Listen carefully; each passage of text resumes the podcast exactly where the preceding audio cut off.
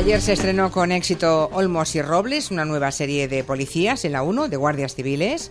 Hay un policía de pueblo y un experto en yihadismo que tienen que colaborar para resolver un crimen. La vio, supongo, ¿no, señor Monegal? Sí, señora, con gran sorpresa. Así arrancaba.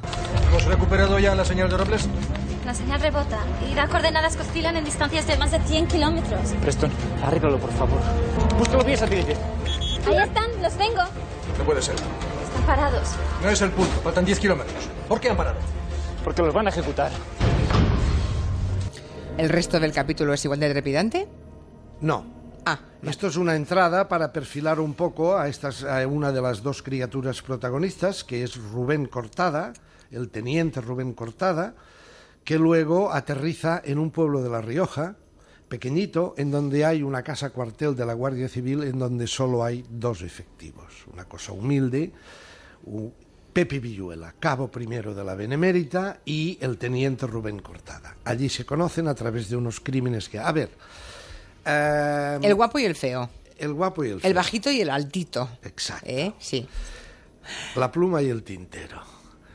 Pero cuidado, es decir, cuando empieza la serie, claro, te vas viendo de aquello, eh, eh, está en clave de comedia, hay unos asesin- asesinatos terribles, pero, ah, pero junto a los asesinatos hay un diálogo garbancero, casi de astracanada, de comedia, y dices, bueno, mm, los primeros diez minutos queda, yo quedé eh, bastante desconcertado, es decir, bueno, aquí qué han querido hacer una mezcla de los misterios de Laura, de Mortadelo y Filemón, un- con toques de, de- de CSI.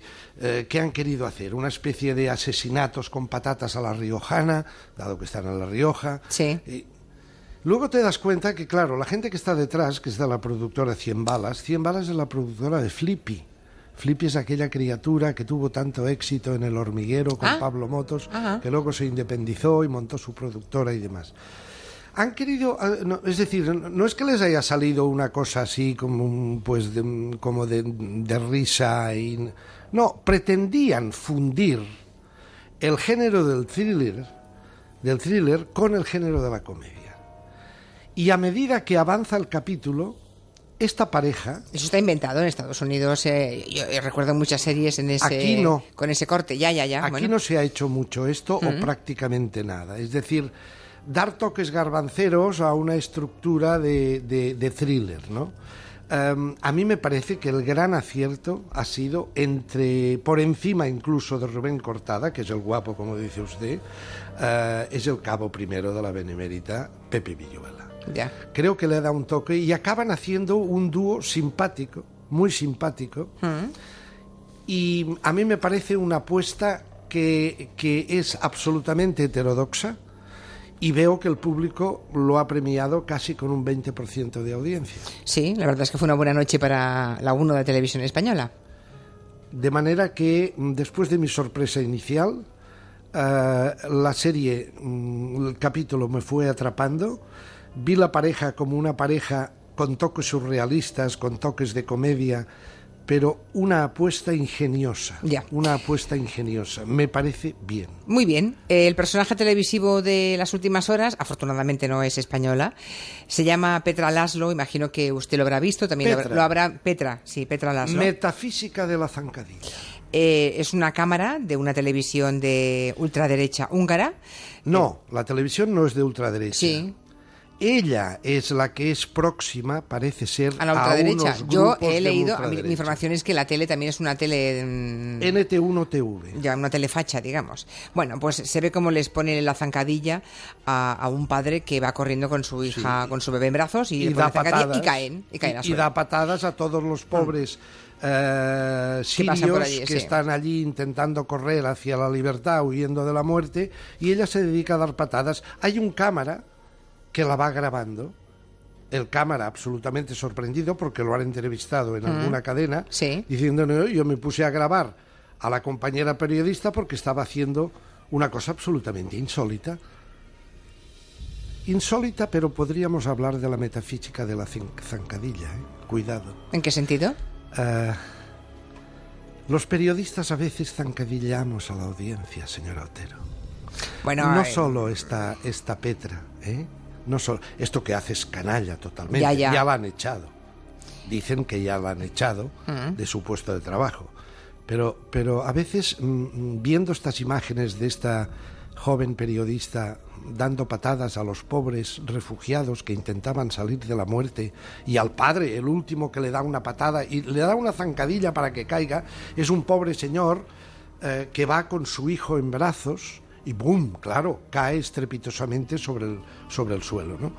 Eh, lo que está haciendo esta señora, repito, daría para una tesina sobre la metafísica de la zancadilla en los medios de comunicación, sobre todo en la tele, que es mi negociado. ¿Cuántas veces en la tele hemos visto en informativos cómo el periodista, en el fondo, lo que está haciendo es zancadillear a la audiencia. Me parece muy mm, ingenioso por su parte, señor Monegal, pero creo que no hay metáfora que valga. Esa, esa, No, no, no, esa individua zancadillea Sí, de verdad y tira al suelo. Ya, ya. bueno, eh, son cosas distintas. Son cosas distintas. No me mate, señor Monegal. Bueno, ¿qué más ha visto? A raíz de la interesante entrevista que le hizo Alsina en esta casa a Artur Mas, Sí. ayer eh, en el intermedio sacaron unos, unos fragmentos, Mm. Sobre todo cuando Alsina le va preguntando aquello de, bueno, pero si usted no obtiene la mayoría de votos, si la mayoría de votos que salen en las urnas son contrarios a la independencia, ¿usted seguirá adelante? Sí.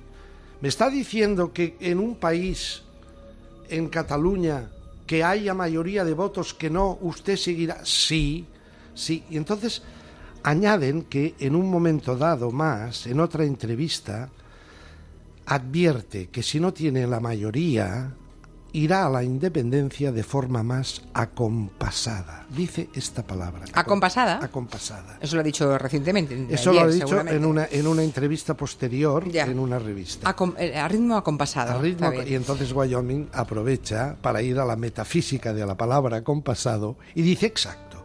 La palabra compasado quiere decir que más esperará que los movimientos de las placas tectónicas desgarren Cataluña del resto de España, es decir, dentro de 20 millones de años. Está bastante ingenioso. Muy bien, señor Monegal. Pues espero mañana, pero mañana venga escaso, ¿eh? Venga, eh, qu- quiero decir, no, Venga escaso. no de luces, sino de, De pretensión de tiempo. O sea que usted mañana ha anunciado que va, como que va a entrevistar al gran pollastre del PSOE. A usted, Verá, usted es a mí me mañana va, te- no, me va a, es que a- verá, a no, no, laminar. yo le cuento. Mañana hay básquet también. Estamos en días importantes Sí. para el baloncesto español Sí. y el programa acaba mm, a las cinco y algo, cinco y media. Mañana, por tanto, eh, Geloe tiene la mitad de tiempo. Y además coincide que Pedro Sánchez está en Barcelona, casi todos los líderes nacionales están mucho en, en Cataluña. Que creo que había jugado al básquet. Sí, sí, sí. Sí. Y mire qué, qué liaison tan bonita le ha Qué quedado, bonito, ¿eh? eh, qué bueno. bonito. Y por tanto, pues to- todos tendremos que jibarizarnos, ¿comprende? Bien. Y ya sé pues, que a usted le cuesta mucho, pero sabe, inténtelo. Pues bueno, intentaré, intentaré dar un mensaje rápido para que entre enseguida Sí. el gran hombre del PSOE. Ale, hasta mañana. Adiós. Adiós. De 4 a 7 en Onda Cero, Gelo. Con Julia Otero.